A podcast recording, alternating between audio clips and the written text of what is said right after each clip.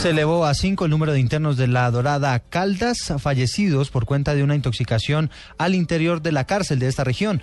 Vamos al Magdalena Medio, allí está Brian Camargo.